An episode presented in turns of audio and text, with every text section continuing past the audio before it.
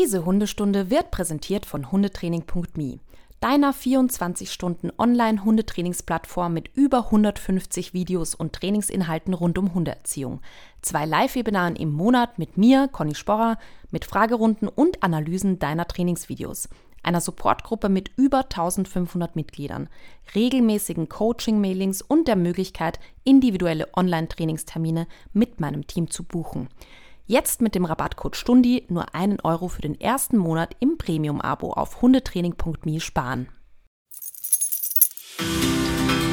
Herzlich willkommen zu Hundestunde, euer Expertenpodcast über Erziehung und Beziehung.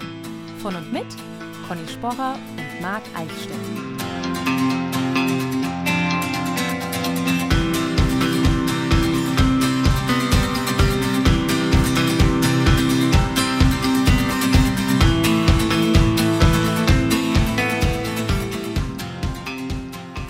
Läuft die Turbine? Frau Spohr, wie sieht es bei Ihnen aus? Turbine läuft. Sehr gut, dann wünsche ich doch mal einen wunderschönen guten Morgen. Schönen guten Morgen, Marc. Hoffentlich sonnige Österreich, denn hier in Norddeutschland, ja, gut, dann haben wir dasselbe Wetter. Dann scheint das nicht regional zu sein. Ich möchte mich vielleicht äh, gleich entschuldigen vorab. Semmel kaut gerade an ihrem Oktopus rum. Ähm, ich habe das ja gepostet auf Instagram. Sie hat da, hm. äh, sind so, glaube ich, so sechs Arme an dem Oktopus und jeder Arm hat so einen Quietschi drin. Ähm, also falls es jetzt irgendwie gleich laut wird im Hintergrund oder so, hm. ist jetzt einfach so. Ja.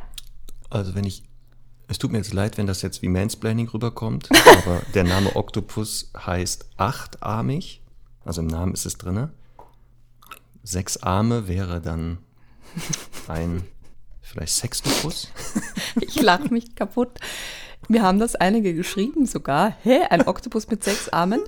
Und, äh, und ich habe so gedacht, hä, hat der nicht sechs Arme?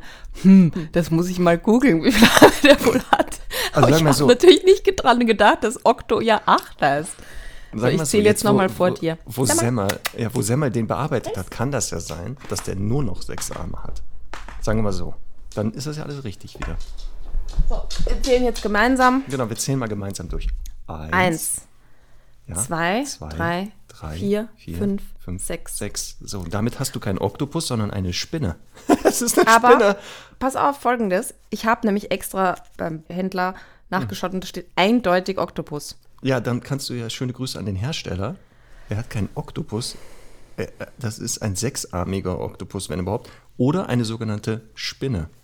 Ich bin mehr für Inklusion auch in der Welt der Oktopusse. ja, gut. Und wenn der jetzt das nur sechs Arme hat, dann, dann ist er halt so. vielleicht gehandicapt. Nochmal, es kann ja. auch sein, der hatte acht ursprünglich. Ist da ein Quietschi drin? Ja, das sage ich doch, in jedem Conny, Arm. Es wird immer schlimmer. Es wird immer schlimmer. Sechs Arme und Quietschis. Der zweite Arm ist auch schon in Arbeit, dass das Quietschi ausgebaut ja, wird. Was das auch für ein, was das auch für ein, für ein Spleen ist von Hunden, ne? dass die immer als erstes so die, wenn, also gibt es hier nicht, aber dass die immer als erstes die Augen abmontieren und immer so was, was sie so stört, abmontieren. Mhm. Also es ist auch eine Form der Beschäftigung, weil sie jetzt einfach äh, viele Quietschis auszubauen hat. Natürlich alles unter Supervision von mir. Mhm. Ist ja völlig klar. Ne? natürlich, natürlich. Dann haben wir das ja auch geklärt. Dann haben wir das geklärt. Pass auf, und wir sind ja gerade im Modus. Komm, dann mhm. machen wir eine alte Kategorie, die ist fast yes. verschütt gegangen. Und äh, Denise muss schon mal in, in den Trailer-Kiste raussuchen. Und zwar, das errätst du nie. Jetzt eine schnelle Runde. Bam. Das errätst du nie. Und zwar Conny. Wie viele Arme hat ein Oktopus? Das wäre fair. Ja. Hat jetzt nicht viel mit Hund zu tun. Ich kann, okay, ich kann eine leichte machen. Wie viele Beine hat ein Hund? Aber das auch da streiten sich ja die Gelehrten noch. Hast du eigentlich den Witz von Otto schon mal erzählt mit dem, wie, wie heißt ein Hund ohne Beine? Ja, ne? Bestimmt. Ich weiß nicht, ob der im Original von Otto ist. Ich weiß nur, dass ich mal gefragt habe, ähm, wo man Hunde ohne Beine findet. Aha. Ja, da, wo man sie hat liegen lassen. Oh Gott, das ist ja hart. Ich weiß, Nein, der, der, von, von Otto, Otto geht so. Ich habe einen Hund ohne Beine, der hat aber auch keinen Namen. Hm. Braucht er auch nicht, weil wenn man ihn ruft, kommt er sowieso nicht. Den kennt Ja, doch. Er hat zwei, es gibt so zwei bekanntere, auch das mit dem Dackel. Das ist so ähnlich. Wenn man ihn ruft, kommt er oder nicht. Irgendwie so. Mhm. Ja. Aber das war es jetzt nicht. Aber trotzdem gut. Also habe ich ja eigentlich, guck mal, ich wollte eigentlich einen anderen Witz erzählen. Dann habe ich du wolltest mir eine Frage Folge. stellen. Ach ja, so. ja, aber eigentlich hatte ich auch noch einen Witz. Aber jetzt haben wir, ja. den machen wir nächste Folge. Sehr gut. Also ich finde so. find auch, das Thema Witz ist heute durch. Ja, ungeplant zu früh. Egal, ach, pass auf, jetzt, das errätst du nie jetzt in echt. Du bist ja auch in Deutschland immer unterwegs. Mhm. Und die Frage an dich, welches ist die hundefreundlichste Stadt in Deutschland? Ist das jetzt, also das ist ja kein Witz, sondern das ist wirklich Nein, das so ist ernst. Pass auf, es gab mal eine, in Anführungszeichen, eine Informationsplattform im mhm. Internet, hat sich mal mhm. Städte angeguckt und hatte dann so mhm, Kriterien. Mhm. Du kannst ja noch überlegen, die Kriterien ich, waren, ich, pass auf, mhm, Höhe der Hundesteuer, tierfreundliche Restaurants, Verfügbarkeit von Tierärzten, Anzahl der Hunde pro Einwohner. Also es gab da mehrere. Dann konnte man Punkte vergeben. Und eine Stadt hat wohl in vielen Kategorien hohe Punktzahlen erzielt und ist damit die hundefreundlichste Stadt. Vielleicht warst du ja auch schon mal da. Okay, also das heißt, es ist nicht Köln. Danke für den Hinweis. So, jetzt pass ähm, auf. Sehr gut, na, dass du gleich die Stadt genommen hast, die als letzter, letzter Platz Köln. Das gibt's doch nicht. Ich dachte nämlich, ich wollte die ganze Zeit sagen, ich glaube, dass Hamburg an letzter Stelle ist. Oh nein, Hamburg, warte mal, Hamburg ist auf Platz 4. Okay. Also kann ich überhaupt nicht nachvollziehen. Ich finde Köln noch tausendmal hundefreundlicher als Wien. Also es sagt einiges über Wien. Achso, das kann weiß ich nicht, weil das ist jetzt mhm. nur in Deutschland. Jetzt müsste man das natürlich auf Österreich mal übertragen. Also Ham, äh, Köln, letzter Platz. Äh, zu Recht. Zu Recht. Okay. Wieso? Da, also gut, es gibt viele Kriterien. Also ich empfinde das nicht so. Aber ich glaube, am Platz 1 ist Berlin. Nein. Dann sag. Dresden. Ja, Dresden hat von möglichen 180 Punkten in neun Kategorien 121 geholt. Das ist die hundefreundlichste Stadt, gefolgt von, jetzt halte ich fest, Leipzig. Mhm. dann Düsseldorf und dann Hamburg. Mhm. Und sag ich, und schlusslich ist Köln, und zwar 73 Punkte. Geringe Anzahl an hundefreundlichen Restaurants und Hotels. Das ist auch und das ist in Köln sehr auffällig. Gibt es wenige hundefreundliche Hotels und also Restaurants. Also wirklich, also ganz komisch. Ich war, also ich hatte noch nie ein Problem mit einem Restaurant in Köln und auch nicht im Hotel. Aber gut. Ja gut, das eine Hotel, wo das wahrscheinlich die Punkte geholt hat, die wenigen, da warst du. Das ist echt spannend. Ja. Ja, tut mir auch leid für die Kölner Stundis. Ja, total. Und auch für Ellen natürlich. Aber ja, aber ich glaube, auch die nimmt das nicht so wahr. Hm. Ich lasse das jetzt unkommentiert. War das vielleicht eine bezahlte Studie von? Hm, das weiß man nicht. Also sagen wir so, eine Studie in dem Sinne, ja. Zu Studien kommen wir gleich, zum passend zum Thema. Das ist was ja. anderes. Okay. Ja. Aber warst ähm, du denn schon mal in Dresden? Ich war noch nie, also durchgefahren bin ich, aber ich bin, hm. ich war noch nie da. Es soll sehr schön sein, ne? Ja, ist super. Dresden-Leipzig mhm. ist das neue ähm, Berlin. Okay. Mhm. Okay. Habe ich jetzt gehört. Dein Wort in Gottes so Ohr. So. So. Also, wir, bevor wir anfangen heute mit dem mhm. Thema, haben wir ein paar Punkte mhm. abzuarbeiten. Und zwar, ja. wenn es für dich in ist, würde ich einen Punkt anfangen. Ja, gerne. Liebe Stundis, im Namen von Conny und mir möchte ich nochmal Danke sagen. Jetzt sagen wir mal Danke. Und zwar mit euch haben wir es nicht nur geschafft, die Hundewelt jeden Tag mit diesem Podcast besser zu machen, mit, mit der Unterstützung des Tierschutzes, äh, in dem Hunde vermittelt werden und, und, und, und, sondern jetzt aufpassen. Sondern auch jetzt fangen wir an, die Menschenwelt besser zu machen. Ähm, mhm. Und zwar. Ist gut, dass du das liest, weil da muss ich nicht weinen. Ich wollte gerade sagen, deswegen mache ich das, weil, ja. weil bei dir kann es, da genau. Und zwar haben wir die nach, eine Nachricht bekommen von der lieben Petra. Wir haben doch darüber gesprochen, Thema Hundenamen. Da mhm. gibt es ja die tolle Kategorie, auch die werden wir demnächst nochmal füllen oder äh, ansprechen. Und dort haben wir ja ein Video bekommen aus mhm. Afrika. Mhm. Und wo afrikanische Schulkinder ähm, uns dort die Namen von den Hunden, die dort in der Region so rumrennen, erzählt haben. Und dann haben wir gedacht, ach, machen wir mal einen Spendenaufruf. Man kann dort Patenschaften übernehmen, dass die Kinder dort weiter zur Schule gehen können. Und jetzt ist es passiert. Petra schreibt, liebe Conny, lieber Marc, ich bin zutiefst dankbar für euren Aufruf.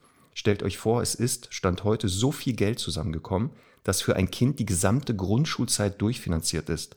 Darum darf nun die kleine Sunshine, vier Jahre alt, in die Schule gehen. Sunshine ist also ein Stundi-Patenkind. Ähm, Foto ist anbei. Die Spenden finanzieren ihre gesamte Grundschulzeit inklusive Essen, Schulkleidung und Lernmaterial. Ist das nicht super? Ähm, da ich die großzügigen Spenderinnen und Spender nicht persönlich kenne, bedanke ich mich auf diesem Weg von ganzem Herzen, auch im Namen der kleinen Sunshine. Im Herbst bei meinem Besuch in Kenia kann ich gerne weitere Fotos von Sunshine senden und auch ein wenig von ihr erzählen. Liebe Grüße, Petra. nochmal vielen, vielen, vielen, vielen, vielen Dank. Ich glaube, man kann sich hier in Deutschland oder in, in, Europa nicht vorstellen, was das bedeutet für ein Kind dort, dass das zur Schule gehen kann. Für uns selbstverständlich, viele von uns eher so, oh Gott, Schule, da wäre ich lieber nicht hingegangen. Hm. Ja, vor allem eine junge Frau, das freut mich auch ganz besonders. Und äh, sie hat ja ein Foto mitgeschickt und ähm, also ich habe jetzt schon wieder Gänsehaut, wenn du das vorliest, ja. aber auch wenn man dann das Foto sieht, das ist einfach überwältigend. Ja. Das ist so, so schön. Also danke, danke, danke an euch. Das finde ich so toll. Wir werden auch nochmal den Spendenlink nochmal posten, weil man sieht ja wirklich einfach da, das ist jetzt nicht nur ein bisschen da und dort, sondern da können dann einfach Kinder in die Schule gehen. Ich meine, wie schön ist das einfach? Das ist so wunderbar. Ja. Echt ganz toll. Ja, ich bin ein bisschen in, in Videokontakt auch mit den Kids dort und habe oh. denen ein Video geschickt auch von, von Semmal und habe die ihnen vorgestellt und so weiter. Und dann haben sie mir, ähm, habe ich sie gefragt, was sie eben für Berufe haben wollen. War ganz, ganz süß. Dann haben sie halt Videos geschickt und gesagt, was sie werden wollen. Und einer dabei, der wollte immer Arzt werden, aber jetzt will er Tierarzt werden. auch nicht schlecht. Ja. Auch nicht schlecht. Ja, ganz süß. Ganz toll auf jeden Fall. Da bin ich mal mhm. gespannt. Sehr gut. So, dann habe ich gesehen in unserer Notizengruppe, mhm. du wurdest wohl in einem Drogeriemarkt angesprochen. Ja.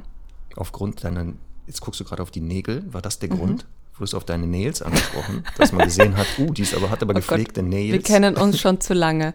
Also folgendes ist passiert, wie du vielleicht gesehen hast. Ich bin gestern äh, zu DM gerannt, weil es dort eine neue Seife gibt. Äh, die Paw Patrol Seife, die Schaumseife die einen Pfotenabdruck auf der Hand macht. Also versteht, Funktioniert versteht das wirklich? Das? Ja, funktioniert das? Sensationell. Okay. Sensationell. Jedenfalls, okay, das habe ich mir halt geholt. Und dann äh, steht da eine Frau und, ähm, und sagt Hallo und schaut mich so nach diesem Hallo richtig lange an. Und ich denke, okay, heute ist es passiert. Ich werde zum ersten Mal angesprochen.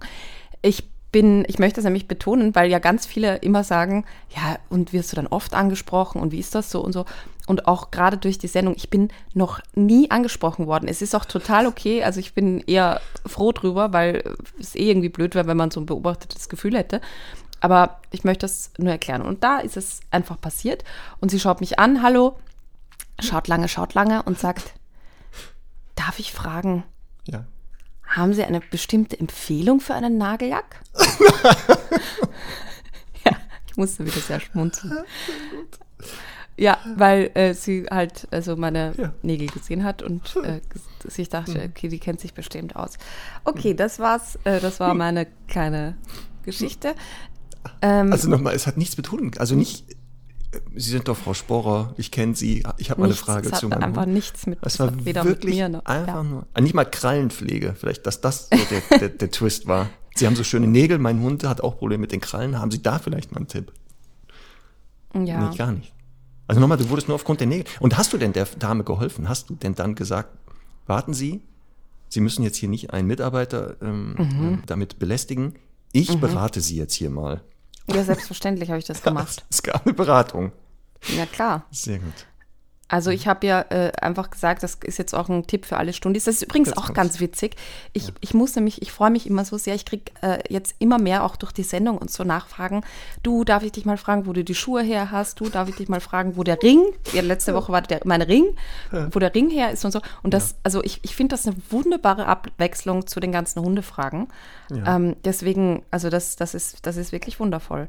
Ähm, und ich habe gesagt, also Hand aufs Herz, ähm, bei mir hält jeder Nagellack, also auch wenn, die, wenn das Fläschchen 30 Euro kostet, exakt zwei Stunden. Mhm. Deswegen empfehle ich Ihnen, nehmen Sie einfach irgendeinen, machen Sie Unterlack und Überlack, dann hält er vielleicht vier Stunden. Ansonsten nicht gehen ins Nagelstudio. Schöne Grüße. Sehr gut. So. Gut. Ähm, vielleicht wäre das jetzt eine neue Rubrik, die wir vielleicht einführen können. Connys Beauty Mode. Palace. Ja, genau. Also ich wäre dabei. Ich höre mir gerne sowas an. Ja. Aber das müsste dann mhm. natürlich auch für Männer. Muss auch ein paar Tipps für Männer raushauen. Na, das kann ich nicht. Ich kann auch, auch also eh, ich habe ja das sowieso, schau mal, bei mir muss alles halbwegs schön und pragmatisch sein. Das ist besonders mhm. wichtig. Ja. Ähm, und äh, ja, keine Ahnung. Also Aber doch, doch, ich könnte mir das gut vorstellen für Kolleginnen und Kollegen, dass man sowas macht wie, mhm. man kann auch als Hundetrainerin und Hundetrainer mhm. gut aussehen auf der Wiese. Mhm. Also so, welche Schals sind dafür gut geeignet? Weißt ja, so, also vielleicht. Man sich so umschmeißen kann. So nein, nein, nein, weißt du was? Also ich glaube, das Problem haben ja wirklich viele Hundemenschen. Ähm, und das ist bei mir ein sehr, sehr großes. Ich habe so viele verschiedene Anlässe am Tag. Und das, das geht ja ganz bestimmt vielen so. Also sagen wir mal, äh, mit dem Hund rausgehen, dann, also ich sage jetzt mal von mir aus, ne? Dann ja. irgendein Auswärtstermin, dann gehe ich zum Sport, dann gehe ich zum Pferd. Also ich müsste mich irgendwie achtmal am Tag umziehen. Und da das optimale Outfit zu finden, ich muss sagen, also da bin ich schon sehr, sehr nah dran. Ja. Ähm, und da möchte ich auch gleich einen Tipp loslassen, den finde ich eigentlich ganz cool, den habe ich jetzt wieder, wieder äh, neu aufleben lassen. Es gibt nämlich so, ach Gott, wie heißt das Wort denn? So, so Stulpen für die Füße, für die, oh, nicht Füße, sondern für die Beine. Stulpen? Die, ja, ja, aber es sind so, so Schoner, die hm. man sich um die Waden klemmen kann und um den Schuh. Und wenn man jetzt was Schönes anhat, also man braucht nur ein zweites Paar Schuhe im Auto, schnallt sich das um hm. und dann wird die Hose nicht dreckig beim Hundespaziergang. Das finde ich zum Beispiel einen guten Lifehack. Ja. Aber ich habe leider vergessen, wie das Wort heißt. Ich habe meine von Chibo gekauft vor 100 Jahren. Also ja. vielleicht kannst du die ja mal posten und dann wissen wir, wie das dann, dieser Fachbegriff dafür ja. ist. Ja. Müssen die Stundis entscheiden, ob wir mit dieser Kategorie weitermachen. Bei der Bundeswehr hatten wir sowas auch. Mhm. Also es gibt es beim Reiten auch, ne? Das nennt sich mhm. dann Chaps zum Beispiel. Ja. Aber das, aber, aber das sind, glaube ich, sind Chaps nicht sowas wie Hosen auch? Nee. Nee, nee die Chaps, die sind eigentlich nur für die Wade, soweit ich weiß. Mhm. Naja. naja. Irgendein Stundi wird das schon wissen, was du ja, meinst. Ja, ich habe jetzt äh, noch eine kleine Sache, da müssen wir schon loslegen, Marc. Mhm. Und zwar einen Geburtstagsgruß. Und jetzt ist aber jetzt was ganz Blödes passiert. du hast gar nicht Geburtstag. Nein, an ein wundervolles zehnjähriges Mädchen. Ja, das ist auch eine Nachricht. Die hat einen Namen geschickt, also ihre Mama, glaube ich, hat den Namen geschickt. Hm, vielleicht aber auch nicht die Mama, weiß ich nicht. Auf jeden Fall ist es Christiane. Und ich habe den Namen gelesen, habe gedacht, hm, ich weiß gar nicht, wie man den ausspricht. Habe mir ein YouTube-Video angeguckt, damit ich weiß, wie man den Namen ausspricht. Es gibt YouTube-Videos, wo Namen erklärt werden, wie man Ja, von, von, meistens von den Personen, die so heißen. Ah, okay. Und ich habe mir jetzt nur gemerkt, dass die Amerikaner wohl Sasher sagen. Sasher. Mhm. Sa Geschrieben? Sasher. S-A-O-I-R-S-E. Das soll Absicht sein? Das hört sich an, als wenn man Buchstaben genommen hat, den Becher gewürfelt und dann einfach was. Sarsha. Sarsha. Das habe ich noch nie gehört. Noch nie. Sascha. Ja, ähm, es, es klang aber super gut in dem Video. Und warum ich das kurz vorlesen möchte, und zwar hat die Christiane eine Patenschaft, eine Namenspatenschaft übernommen und zwar für den Hund, der nun Keshet heißt, bei Pfotenherztierschutz. Das äh, gibt es ja, so äh, Namenspatenschaften. Und sie möchte das, sie möchte diesem Namen sozusagen im Namen eines zehnjährigen Mädchens geben, nämlich Sasha. Sasha. Gott, das ist so schlimm. Ich hasse das, wenn man Namen nicht sagen kann.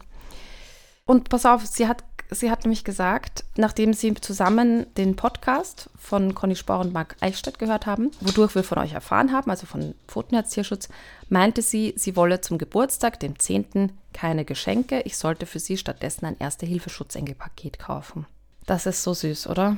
Ich versinke in tiefer Scham. Mit zehn Jahren wäre ich nie auf die Idee gekommen zu nee. sagen, ich will nicht die Playmobil-Burg mit mhm. den Rittern, wo man so mhm. die, die, Zugbrücke mhm. so hoch runterziehen kann, sondern eine Patenschaft für Hunde oder was auch immer. Das ist wundervoll. Also vielen, vielen lieben Dank. Alles, alles Gute zum Geburtstag, junge Dame. Und Wie schön, dass du geboren, geboren bist. bist. Wir hätten, dich sonst sehr so. vermisst. Okay. Ah, das singt man so. Wir hätten dich sonst sehr vermisst. Okay. Ich habe das ja, mal so, ich singe das so. Mhm, ich singe okay, das so. Okay. Ah, du hast so. eine Gesangsausbildung. Vielleicht das. Naja. So, Marc, wir sollten jetzt loslegen. Wir haben ein wichtiges Thema heute. Passt mhm. aber ungefähr, zehn Jahres Kind, zehn Jahre. es geht so ein bisschen in den Bereich ähm, junger Hund. Überleitung nicht ja. schlecht, Conny. Hast du gut vorbereitet? Naja. Gar nicht so schlecht. Naja. naja. so, War schon mal besser. War, War, schon mal besser. besser. Heute reden wir über ein Thema. Und ich dachte, wir hätten das schon. Ich war mir so 100% sicher, dass wir das hatten. Ich hatte, als du das vorgeschlagen hast, im Kopf, ne, habe ich das komplette Skript schon gehabt und dachte, ja. nee, das haben wir schon besprochen, Conny. Ich auch. Das hatten wir doch schon mal. Vielleicht ist die Podcast-Demenz eingetreten. Ja, so haben wir doch schon gesagt, ist doch schon längst eingetreten, dass wir Ja. manchmal Sachen erzählen, die gab es schon. Witze habe ich schon erzählt, wo selbst du gesagt hast irgendwann, ich glaube, den hatten wir schon mal. Ja. Mhm. Aber anscheinend ist das noch nicht ausreichend besprochen worden, vielleicht nur am Rand. Deswegen haben wir gesagt, komm, heute machen wir es. Wir kümmern uns mal um die sogenannten Welpentests. So ist es. Was ist das? Warum ist das? Wieso ist das? Wer ist das? Und bringt das was? So ungefähr in der Reihenfolge. Genau. Da haben wir schon. Ich möchte einen kleinen Disclaimer oder wie auch immer man es nennt, kurz loswerden. Ist ja für mich ein bisschen schwieriges Thema, weil ich natürlich eine große Befürworterin des Tierschutzes bin und wir natürlich ein bisschen heute über die Züchterei sprechen werden. Sag mal so, wenn es aber schon ein Welpe vom Züchter oder Züchterin sein soll, dann zumindest der richtige. Und es spricht ja auch nichts dagegen, im Tierschutz gibt es auch viele Welpen, diese Tests mit Welpen aus dem Tierschutz zu machen. Das wollte ich gerade sagen. Gibt es doch immer mal wieder, ne? Dass da Genau, äh, ist Welpen vielleicht ein auftauchen. bisschen logistisch ein bisschen aufwendiger, aber prinzipiell möglich. Und ich sag mal, wir werden ja heute auch so ein bisschen drüber sprechen, in, welchem, in welcher Altersphase man das macht und so weiter. Bei manchen Sachen macht das natürlich auch genau Sinn in dem Zeitraum, aber ich finde, das sind sowieso, also wenn man eben Welpen besuchen geht, sind das gute Anhaltspunkte, die man machen kann, die jetzt auch nicht äh, punktgenau äh, in der sechsten Lebenswoche oder so passieren müssen, sondern ich finde, es ist insgesamt eigentlich eine, ein guter Leitfaden äh, an manchen Stellen, um Hunde einzuschätzen. So. Da sprechen wir nachher drüber. Mhm. Das wird spannend. Ich glaube, Conny, diese Folge wird sein, wir werden da unterschiedlicher Meinung sein. Aha, aha, aha. Ist aber nicht schlimm. Ich glaube nicht, Marc. Doch. Ja, vielleicht auch nicht, vielleicht irre ich mich schon wieder. Egal, wir fangen mal an. Und zwar, wir werden uns mit zwei der klassischen Tests beschäftigen, die als Welpen, Neugeborenen-Test, Sechs-Wochen-Test oder so.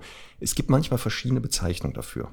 Ne? Also, man, wenn man dann nachguckt, plus einige dieser Tests, die ursprünglich, also die zum ersten Mal irgendwo gewähnt wurden, wurden dann von Hundetrainerinnen oder Trainern nochmal adaptiert und geändert.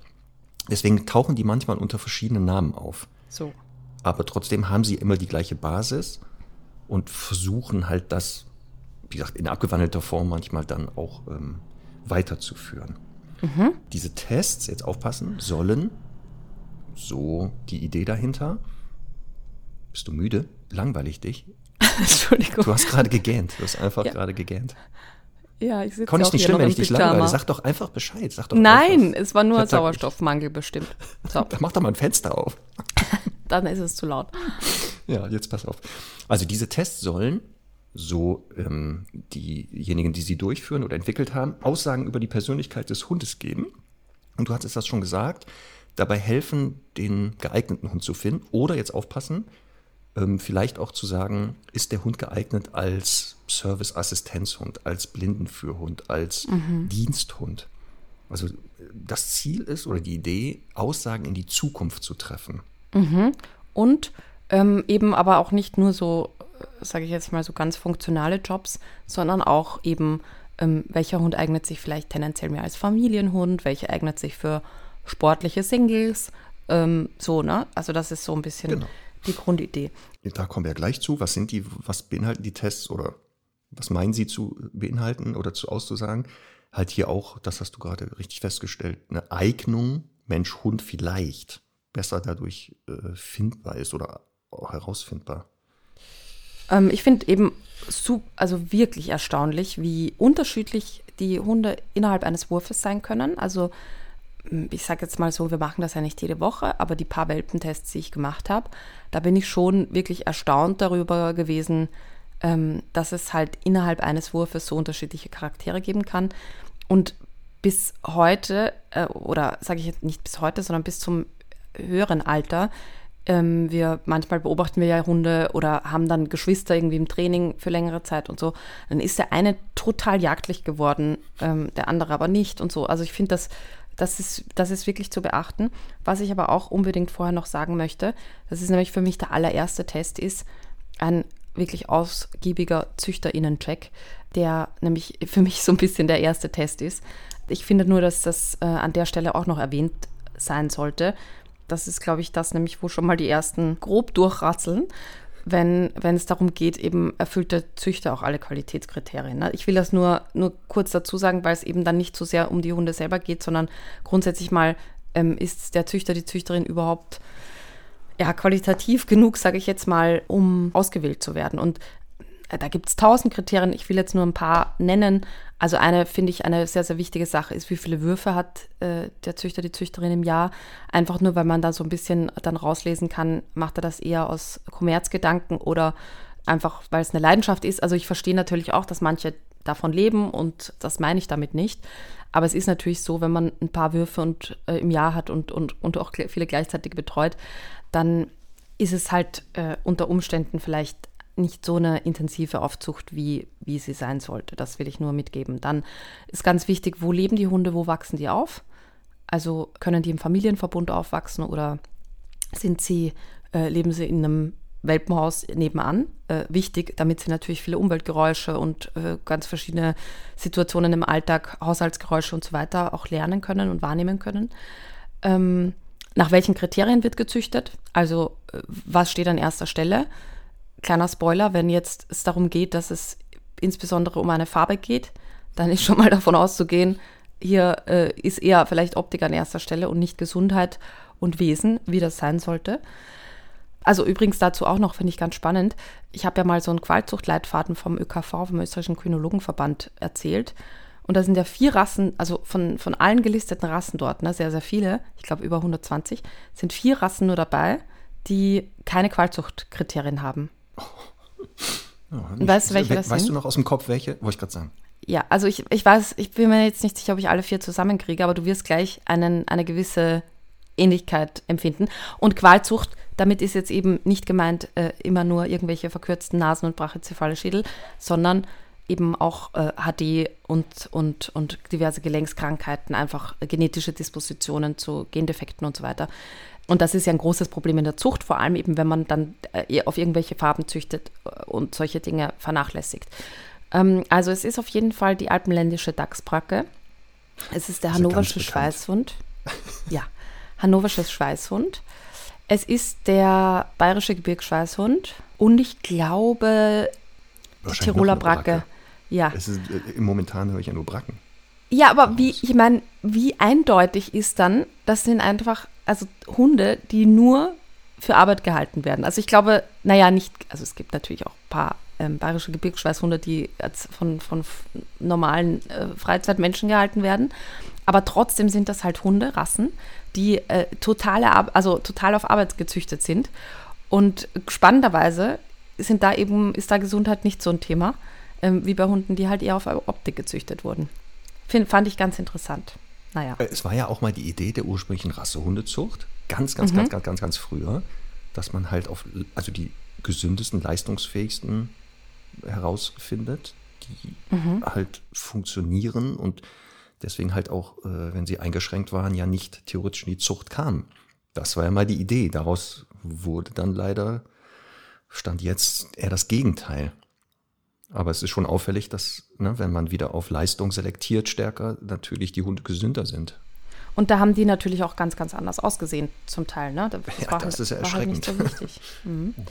Ähm, ja, und dann noch als letztes, viertes Kriterium äh, bei guten Züchterinnen und Züchtern ähm, das Thema eben, wie sie, auf, wie sie die Hunde aufs Leben vorbereiten. Also ich finde halt das auch sehr schön, wenn, wenn verantwortungsvolle ZüchterInnen dann auch mal mit den Hunden rausgehen, mal mit ihnen Auto fahren, eben erste Dinge unternehmen, sie ganz bewusst auf gewisse Geräusche ähm, sensibilisieren oder desensibilisieren.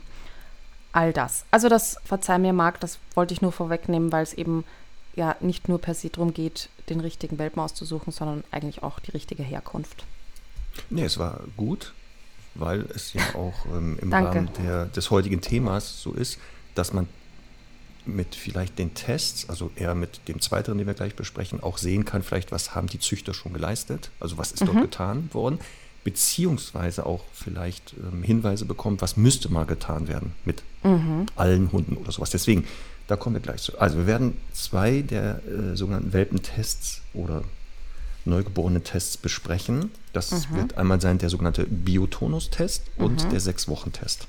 Mhm. Wir fangen natürlich an mit dem ersteren, der auch als Neugeborenen-Test mhm. ähm, in der Literatur zu finden ist, weil er sehr früh, bereits wenige Stunden nach der Geburt durchgeführt wird und ist entwickelt worden von einem Landsmann von dir, dem Herrn Trummler. Eberhard. Der ist Österreicher gewesen, der Eberhard. Das alte Haus. ja, natürlich. Er ist schon gestorben. Na, ja. Ähm, das wusste ich gar nicht, dass der Österreicher war, ehrlich gesagt. Oha. Kann ja auch mhm. vielleicht sein, weil der ähm, da in dem Bereich nicht so bekannt wurde, sondern eher im Bereich der nachher Verhaltensforschung hier in Deutschland mhm. ähm, viel gemacht hat.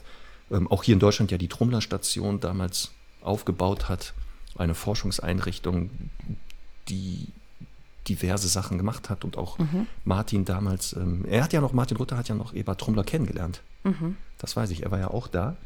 Und wie gesagt, in den 70er Jahren hat Eber Trummler diesen Biotonus-Test entwickelt. Ähm, und im Namen hört man, was so die Idee dahinter war. Da können wir ja gleich mal drüber reden. Ähm, ja. Und zwar, die, der Name suggeriert, dass man den Lebenswillen oder die Lebenskraft oder Energie eines bereits wenige Stunden alten Hundes herausfinden wollte, ähm, um dann zu sagen, okay, jetzt aufpassen. Es gab nämlich auch mal, das sind die dunklen Seiten davon, ähm, dann ein Selektionskriterium, dass Welpen, die eine bestimmte Punktzahl halt nicht erfüllt haben, nicht nur nicht zur Zucht kamen, sondern sogar geraten wurde, die zu entsorgen. Mhm. Ja, deswegen muss man mal gucken, was das letztendlich bedeutet. Heute natürlich weit entfernt davon. Also wenn der gemacht wird, dann geht es nicht mehr darum zu sagen, die Guten ins Töpfchen, die Schlechten ins Kröpfchen, sondern alle Welpen bleiben erhalten. Ja, weil man ja auch sagen muss, ähm, und das ist ja einer der großen Kritikpunkte an diesem Test, da wurde ja so eigentlich äh, quasi die, die, die Lebensbedingungen in der freien Wildbahn werden da ja überprüft und nicht eben, wie sich die Hunde dann in einem Zuhause einfügen würden. Deswegen, also ich kenne auch niemanden mehr, der diesen Test macht. Das ist einfach eine, ja, sehr, sehr antiquierte Sache. Halt ich finde ihn aber trotzdem interessant. Ich finde trotzdem, dass man das mal gehört haben sollte, weil es sehr spannend ist. Aber also. das ist vielleicht der Zeit geschuldet, wie gesagt, 70er Jahre, da war die, mhm. der Wissensstand um Hunde vielleicht noch nicht so weit und da war ja auch viel mhm. aufpassen noch mit viel Wolf und Hund und so viele Vergleiche. Wenn ähm, beim Wolf das ist, dann muss was beim Hund doch auch so sein. Und da wissen wir ja heute, Wolf und Hund haben vielleicht einen gemeinsamen Vorfahren, wie wir und viele Affenarten, aber da kann man nichts mehr übertragen. Also das genau. ist es nicht. Wie sieht der Biotonus-Test aus, Conny? Also, wie gesagt, der erste, das erste Mal wird der so innerhalb von 24 Stunden nach der Geburt gemacht. Ähm, dann gibt es auch so einen zweiten Anlauf, dass man das zehn Tage später mal macht. Der, die Idee hinter diesem äh, Test sehr schnell nach der Geburt ist, dass man eben die Hunde ohne, bereits ohne Einfluss der Umwelt testen kann. Und ähm, da gibt es eben vier Bereiche, also Bewegung, Motorik, Geräusche, Geräuschempfindlichkeit, Schmerzempfinden und Saugreflex. Das sind so die vier Wobei, Bereiche. Ich muss hier kurz eingrätschen. In der mhm. ursprünglichen mhm. Form gab es nur Bewegung und Lautäußerung. Dieses Saugreflex und Schmerzempfinden kam später erst dazu. In das hat der Herr Neibor dazu entwickelt, ne? Da, genau. Wie gesagt, es mhm. wurde weiterentwickelt, aber für Trommler war nur wichtig die, ja. der, der, Bewegungsaktivitätslevel und die Lautäußerung. So. Ähm, ich, also ich gehe ganz kurz zu dem, sozusagen zu dem Setting. Ähm, da wird ein ich sage jetzt mal, wie so ein Leintuch mm, aufgelegt, ein großes. Dann werden da neun Kästchen aufgemalt, ähnlich so wie bei Tic-Tac-Toe, ne? also wenn man das spielt. Ähm, also es gibt ein Kästchen in der Mitte und dann jeweils so senkrecht und waagrecht darüber und darunter und seitlich ähm, drei Kästchen. Also wie gesagt, insgesamt neun Kästchen in einem Quadrat. Und es beginnt damit, dass dieser eben neugeborene Welpe dann in dieses mittlere Kästchen gesetzt wird. Und dann wird eben beobachtet, was passiert. Genau, und zwar immer im gleichen Zeitraum, also ungefähr vier Minuten soll der mhm. Welpe dann beobachtet werden. Mhm. Die Anzahl der Kästchen, du hast gesagt neun, die variiert. In der ursprünglichen Form waren es 16, also Ach, da waren mehr Felder, um das noch genauer einschätzen mhm. zu können. Ja, das kann man aber, wie gesagt, wichtig ist halt nur, es muss irgendwie messbar sein. Es gibt auch, ich habe mhm. auch gesehen, Welpen, also Biotonus-Testfelder, wo das wie so eine Dartscheibe war. Mhm. Ähm, also wie gesagt, Hauptsache, man kann irgendwie nachvollziehen und aufschreiben, wie aktiv ist er? Weil das wäre ja schwer zu sagen, was so ein subjektiv ist. Ne? Aber wenn man sagt, okay, er hat sich drei Felder bewegt, dann kann man ja schon sagen, Vergleiche herstellen, weil das so machen wir mit dem ganzen Wurf. Sagt, genau. Der wird in die Mitte gelegt, immer alle gleiche Ausgangslage und dann heißt es Stoppuhr stellen und beobachten, beobachten, beobachten. Was kann man denn da beobachten, Conny? Hast du also den auch schon mal durchgeführt? Nee. M -m. Echt? Ich habe davon etliche durchgeführt. Wirklich? Ja, nach meiner Ausbildung war ich ja so, ich war total am Brennen. Ne? Ich wollte ja Und dann bist du da als erste Person zum Züchter und hast äh, die es Welpen Zücht, so frisch ja, nach der Geburt ja, Entweder wusste ich, da hat jemand Würfe, mhm. da habe ich mich hab ich mhm. einfach gefragt, oder Züchter haben mich sogar kontaktiert und haben gesagt, hier, ähm, ich Für den Biotonustest? Ja, die haben gezielt nach danach sogar gefragt. Das ist ja spannend. Okay. Aber okay. was kann man denn beobachten vielleicht? Naja, genau. Also äh, im Prinzip, ähm, wie, wie sehr bewegt sich der Welpe und wie du schon gesagt hast, in wie viele Kästchen geht der. Und die Idee dahinter ist zu sagen, okay, wenn der jetzt bewegungslos einfach in der Mitte liegen bleibt, wie dieser kleine Dicke von 109 Dalmatiner, der nur essen will, dann kann man sagen, der hat eher eine geringe Lebensenergie. Also so, so sagt das der Test. Ähm, wenn das jetzt einer ist, der halt sich eher mehr bewegt und möglichst viele Kästchen berührt, dann ist das ein Hund mit eher hoher Lebensenergie. So der Test. Genau. genau. Und ähm, in dem Alter, das wissen vielleicht einige nicht, weil sie ja die Hunde selten in dem Alter sehen, sondern eher mhm. später, ja, wenn man zum Züchter geht, zeigen ja ein Bewegungsmuster, was eher typisch ist. Auch das wird beobachtet, weil es gibt normalerweise, sobald der Welpe ja in dem Alter getrennt wird von, seiner, von seinem Geschwisterchen oder der Mama, fangen die an auszukühlen. Und deswegen fangen die sofort an, natürlich eine Wärmequelle zu suchen. Die fangen mit Kopfpendeln an. So ist es. Und wenn sie dann merken, verdammt, keine in der Nähe, beginnen sie halt, wenn es motorisch möglich ist, mit den Vorderläufen, so konzentrisch in Kreisen zu krabbeln. Also nicht die krabbeln mhm. gerade, sondern normalerweise so in so Kreisen, weil irgendwann, statistisch, wenn man in Kreisen krabbelt, trifft man mal jemanden, wenn da niemand da ist. Krabbelt man genau. in einer geraden Linie, ist ja die Gefahr, man trifft keinen. Und so damals, so wurde mir das auch noch erklärt, dieses Kreiskriechen weil man die Hunde ja in einer Wurfhöhle geboren wurden, wo es einen Ein- und Ausgang gab. Und die Gefahr war, wenn man gerade losgekrabbelt wäre, hätte man den Ausgang getroffen und wäre leider weg gewesen. Ja, oder die Wand und wäre auch weg. ja, aber dann, ja genau, wenn man gegen die Wand gekrabbelt wäre, hätte man wieder angefangen weiter okay. zu suchen. Na, so die Idee dahinter, mhm. inwieweit das verhaltenstechnisch wirklich so weiß. Aber es hat sich anscheinend evolutionär durchgesetzt und das zeigen halt auch Hundewelpen, die meisten zeigen das, dass die wirklich anfangen, in diesen konzentrischen Kreisen zu kriechen. Genau, und, ähm, und, und sind im Prinzip entweder auf der Suche nach Wärme oder nach der Zitze für Nahrung. Und wenn dann ein Hund eben da wenig Energie aufweist, dann war das halt, also sprach das so nach diesem Test nicht so für den Hund. Ich würde mir immer den nehmen, der in der Mitte liegen bleibt. Kommen wir gleich sagen. zu. Kommen ja. wir gleich zu. Genau. So. Dann, wie gesagt, die Lautäußerung. Man mhm. sollte halt auch feststellen in den vier Minuten, wie viele Geräusche machte der, wie lange, wie intensiv. Hier ist natürlich schon wieder die Gefahr, wie bewertet man das? Also man kann natürlich Auch. die Anzahl zählen, ne? Man kann die zählen. Ja. Und wenn man es richtig macht, müsste man was? Ein die Dezibel. Man müsste ja. ein Dezibelmesser sogar mitnehmen. ja. ja. jetzt lachst du, aber das gibt es. Gibt ja. es. Ja, und, und was bedeutet das jetzt? Ja, das ist jetzt die Frage. Was mhm. bedeutet das, wenn der Welpe zum Beispiel in der Mitte liegt, keine Geräusche macht, in der Mitte liegt, Geräusche macht. Mhm. In der Mitte liegt, anfängt zu kriechen, beim Kriechen geräuschlos ist, beim Kriechen Geräusche macht. Jetzt geht's los. Mhm. Also ich sag mal so, kleiner Spoiler, ich würde mit den nehmen, der in der Mitte liegt, sich nicht bewegt und ganz laut schreit. Weil ich dann einen faulen Hund habe, der ja. sehr, sich sehr, ähm, also der Orientierung sucht und sehr mhm. ko kooperationsbereit ist wahrscheinlich. Ich würde den nehmen, der sich durchschnittlich viel bewegt und durchschnittlich viel Geräusche macht. Mhm. Den würde ich mitnehmen. Mhm. So. Also, jetzt hast du schon gesagt, wenn der viel sich bewegt, viel Energie hat, aktiv ist, dann sagt, unterstellte man einen großen Lebenswillen. Die Geräusche waren deshalb spannend, weil so die Idee dahinter, ähm, wenn er viele Geräusche macht, sagt das was über die Selbstständigkeit, die zukünftige des Hundes, beziehungsweise die Kooperationsbereitschaft. Jetzt denken viele, hä? Wie verstehe ich nicht? Also, Beispiel, der liegt in der Mitte. Jetzt merkt er, scheiße, Mama ist weg, Geschwister sind weg, ich habe Kohldampf und mir ist kalt. Jetzt fängt er an, Such zu pendeln, merkt, da ist keiner. Der eher Selbstständige wird sofort anfangen, selbstständig die anderen zu suchen und macht keine Geräusche, der braucht keine Hilfe, der ruft nicht nach Hilfe. Der eher Unselbstständige pendelt ein bisschen, sagt Scheiße, ich finde keinen und ruft sozusagen um Hilfe. Das ist die Idee dahinter. Und das schon wenige Stunden nach der Geburt. Soll das so sein? Ähm, also, ich, ich habe ja einige dieser Tests durchgeführt. Ähm, und das, was da so die Idee hinter war, kann ich jetzt nicht so bestätigen. Also habe ich jetzt nicht so fest, also ich habe das alles protokolliert und so. Und manchmal, du hast recht, ähm, haben wir das Glück gehabt, dass wir einige Welpen dann in der Welpengruppe hatten, in den Junghundegruppen und sogar bis ins Erwachsenealter.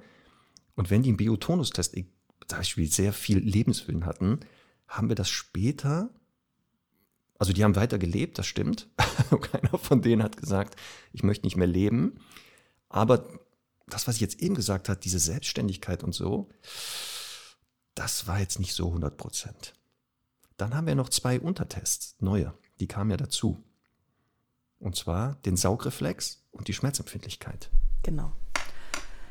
Also Saugreflex am Finger, also das sollte man quasi dann damit imitieren und wenn dann Hund relativ fest gesaugt hat, dann spricht das eher dafür, dass er stark, starken Überlebenstrieb hat. Wenn das nicht so macht, dann halt nicht so sehr. Ja, sei dahingestellt. Ähm, und dann noch ein Test, den es dann übrigens auch beim Sechs-Wochen-Test geben wird und den finde ich eigentlich ähm, immer ganz gut, ähm, ist Schmerzempfindlichkeit. Also man kneift den Hund dann irgendwo in die Flanke und guckt, ob der deswegen hysterisch wird und quietscht oder ob es ihm egal ist. Und ähm, natürlich, also ist irgendwie ja auch klar, wenn er äh, da hysterisch quietscht, dann kann man sagen, der ist weniger robust. Aber wie gesagt, weniger robust fürs, für die freie Wildbahn. Ähm, auch hier finde ich eben, könnte man Schlussfolgern, ja, aber vielleicht ist das ein kleines Sensibelchen, ähm, dass man vielleicht auch eben in, in unserer Form der Haltung vielleicht auch befürworten würde. Also der mhm. Saugreflex, den hast du angesprochen, genau, wurde getestet. Man sollte dann einen Finger an, den, an das Maul des Welpen halten mit leichtem Druck. Und dann gab es halt drei, mehr Reaktionen. Die eine war, der Welpe spürt dort einen ähm, Finger, denkt, das ist eine Zitze, öffnet das Maul, saugt an dem Finger, stellt irgendwann fest, kommt keine Milch raus, spuckt den aus. Dann wartet man kurz und versucht das nochmal. Ja, macht, und bis, bis er entweder immer dasselbe macht und man sagt, okay, oder er ändert die Strategie. Dann gibt es die Variante, man hält dran, man, der merkt durch den Geruch, und anscheinend, äh, dass es nicht eine Zitze ist und nimmt den nicht mal ins Maul. Ja, das gibt es. Und jetzt aufpassen, dann gibt es welche, da kommt eine Berührung ans Maul, die saugen das sofort rein und bleiben auch dabei. Die spucken das auch nicht aus, wenn sie merken, da kommt keine Milch raus, sondern saugen immer stärker. Ich hatte Welpen, die hingen an meinem kleinen Finger, die konnte ich hochheben. Ganz vorsichtig. So also kleine Jagdterrier. So, ja, da waren Terrierartige öfter mal dabei. Mhm. Ähm, und die haben sich richtig festgesaugt. Genau. Mhm. Hier aufpassen, Aussagekraft soll sein, nachher, je stärker er saugt, desto jagdlich motivierter soll der Hund später sein. Mhm. Weil klar. wer viel Interesse an Essen hat, mhm. wird auch später, so die Theorie, viel über Jagen nachdenken. Das ist natürlich Quatsch. Sagen wir mal so. Auch hier die, die ich dann im Training hatte und später mal kennengelernt habe, hat sich nicht so ganz bewahrheitet. Ja, und auch im, im, im Erwachsenenleben, also nur weil ein Hund verfressen ist. Ähm, ja. Aber gut, das sind dann die, die in der Mitte gelegen sind, wahrscheinlich, sich nicht bewegt haben und gesagt, man reiche mir die Mahlzeiten, ne? Ja, und man muss auch aufpassen. Zum Beispiel bei einigen Züchtern, bevor ich mhm. dann die Welpen durfte, musste ich meine Hände desinfizieren. Und es kann übrigens daran gelegen haben, dass das Desinfektionsmittel dazu geführt hat, dass der Welpe eben sich geweigert hat, natürlich solch einen Finger ins Maul zu nehmen, ja. hätte ich das nicht drauf gehabt. Man sieht also, es gibt hier viele Variablen, die viele man eigentlich Variablen. bedenken müsste. Ne? Ja. So, dann hast du schon gesagt, Schmerzempfindlichkeit. Und das mhm. ist was, das ist natürlich für, da schreien, haben viele aufgeschrieben, gesagt, nein, man darf doch in dem Alter bloß nicht dem Hund Schmerzen zufügen. Ähm, dann würde der schon traumatisiert auf Menschen, also der nimmt zum ersten Mal einen Menschengeruch wahr und danach tut es weh. Deswegen wurde der auch nicht immer durchgeführt und nicht jeder Züchter hat das auch zugelassen. und auch hier, wie gesagt, du hast das recht gehabt, hier sollte so die Sensibilität die zukünftige festgestellt werden. Also ist das ein, ein robuster Hund, ein weniger robuster? Ist der empfänglich für Erziehung oder weniger? Also das waren so die Ideen dahinter. Mhm. Ähm, ich fand den eigentlich relativ gut. Jetzt nicht mit der Aussage, wie, wie robust oder sensibel, sondern natürlich auch, ist er neurologisch in der Lage. Weil aufpassen, wenn er zum Beispiel nicht reagiert, kann es auch dann liegen, dass der vielleicht einen neurologischen Schaden hat. Der kann den Schmerz ja gar nicht wahrnehmen, weil er vielleicht irgendwelche Nervenbahnen gar nicht funktionieren. Also deshalb war der auch nicht verkehrt. Ne? Also zu gucken, ist der fit, gesundheitlich. Ja. Gut. Ja. Das so zum Biotonus-Test. Genau. Würdest du den denn gerne mal durchführen? Hättest du mal Bock da drauf? Weiß ich nicht. Also, ich glaube eher nicht. Ich glaube, ähm, was. Äh, reizt dich das überhaupt nicht?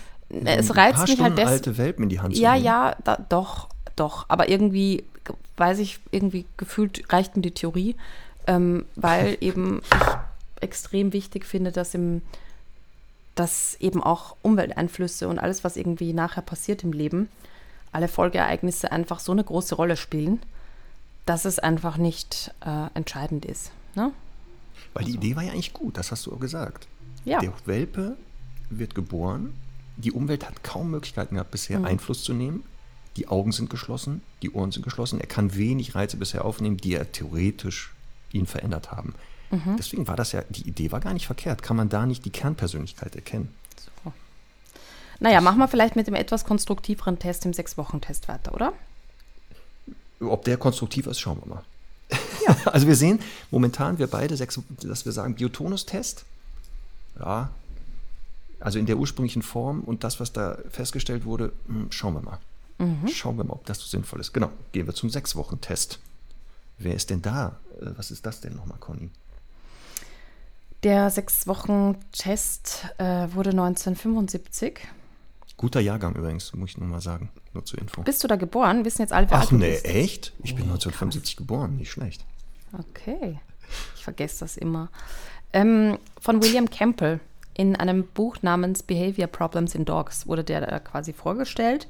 Wurde später auch noch von Jan Neibau, der hat sie überall eingemischt, ja? adaptiert. aber finde ich ja gut, dass man ähm, vielleicht auch Bestehendes nimmt und so ein bisschen adaptiert. Ähm, ja, und äh, da wurden, lass mich überlegen, drei, sechs, sieben, sieben verschiedene Dinge ähm, getestet ich muss dazu sagen, ich habe den für mich auch so ein ganz klein bisschen adaptiert. Also manche Sachen mache ich dann eher nicht und manche mache ich vielleicht ähm, eher mehr. Ähm, ja, und äh, fangen wir vielleicht gleich mal mit dem ersten Punkt an, soziale Orientierung, Erstkontakt mit einer, und das ist, also wäre wichtig, mit einer für den Hund noch ganz fremden Person. Möchtest du mal beschreiben, was da so passiert? Genau. Also, dieser Test, der Name sagt das, soll in der sechsten Lebenswoche stattfinden. Also ja. nicht davor und nicht danach. Das hat mhm. den Grund, dass die Welpen in dem Alter motorisch schon ähm, fitter sind, mhm. weil man einige Sachen sonst nicht so richtig testen kann und die Sinnesleistungen schon weiterentwickelt sind. Also man kann hier jetzt sehen, was hat die Natur in den letzten sechs Wochen ähm, zu welchem Verhalten geführt. Also wie hat der Welpe verschiedene Reize verarbeitet, wahrgenommen, wie ist seine Persönlichkeit dadurch strukturiert? Was zeigt er dadurch? So ist die Idee. Genau, es gibt sieben Untertests. Auch hier wieder Varianten gibt es davon. Jeder macht das ein bisschen anders. Die soziale Orientierung ist die erste, genau. Idealerweise macht man folgendes: ähm, Man trennt die Welpen wie beim Biotonus-Test immer von den Geschwistern und der Mutter in einem anderen Raum, um zu verhindern, dass da Einflussnahme stattfindet, ne, mhm. ne, dass der irgendwie was macht. Idealerweise ist das ein Raum, den der Welpe noch nicht kennt. Also es sollte nicht die, der Raum sein, wo er sich schon mal frei bewegt hat, sondern mhm. wirklich ein ganz neutraler Raum. Mhm. Der Welpe wird dann von der Züchterin, dem Züchter in diesen Raum gebracht, mhm. wird dort in die Mitte gesetzt im Idealfall und die Züchterin, wenn man es richtig macht, verlässt auch den Raum, weil er sie ja kennt er würde vielleicht sich nämlich an ihr orientieren, weil Minja was anderes testen. So, was aber raus. auch, was aber natürlich auch schon eine Aussage wäre, ne? Genau. Man kann das, wie gesagt, auch ein bisschen variieren und sagen, die bleiben da oder die kommen später dazu. Ja, und ehrlicherweise muss ich auch sagen, also wenn ich Züchterin wäre, ich würde den Raum auch nicht verlassen. ähm, ich und ich verstehe ja auch irgendwie, dass die dann neugierig drauf sind. Also ich sag mal auch so, wir hatten das letztens erst bei uns in der Hundeschule, ähm, eine Australian Shepherd Züchterin, die einfach genau diesen Sechs-Wochen-Test bei uns angefragt hat Und, ähm, und ich finde das also großartig, weil das irgendwie davon zeugt, dass halt sie auch noch eine Fremdmeinung sozusagen möchte. Und was, äh, finde ich, immer ganz toll passiert, also bei den, bei den guten ZüchterInnen, dass ähm, die dann so einen Abgleich machen mit ihrem Bild. Und oftmals trifft das auch sehr, sehr gut zu, wie ich finde. Also ich sage ja auch immer bewusst, gerade wenn wir jemanden zum Beispiel begleiten, dann sage ich auch immer, ich möchte nicht wissen, welchen Sie für diese Familie zum Beispiel ähm, ausgesucht haben. Ich möchte später einfach ein, zwei Meinungen abgeben, also im Sinne von, ich würde den oder den nehmen. Und dann gucken wir, ob sich deckt. Und meistens deckt sich dann auch. Ganz spannend. Ja, das ist ein wichtiger Punkt, den du gerade gesagt hast. Ich habe auch immer gesagt, ich möchte nicht wissen, wie Sie die Welt bisher einschätzen. Um mhm. mir genau zu sagen, ich möchte nicht beeinflusst werden aus Versehen und bewusst, mhm. sondern wir können danach gerne darüber reden. Mhm. Und was du auch gesagt hast, sehr oft deckt sich das wohl.